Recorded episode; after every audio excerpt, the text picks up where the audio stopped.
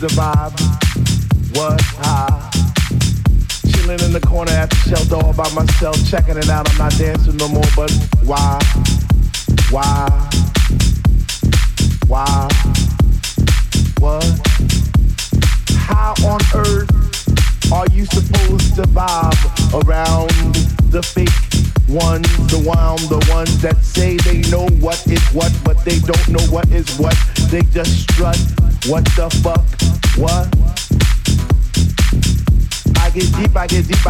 Get deep, I get deeper into this thing, and I pretend that they're not there.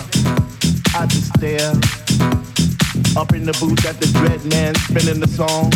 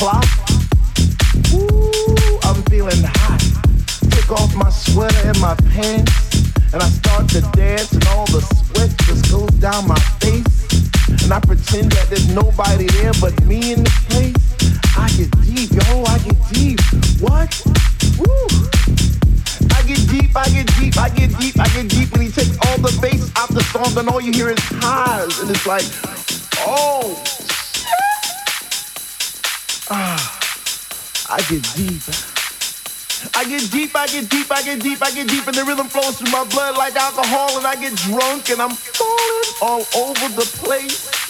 But I catch myself right on time, right on line with the beat. And it's so sweet, sweet, sweet.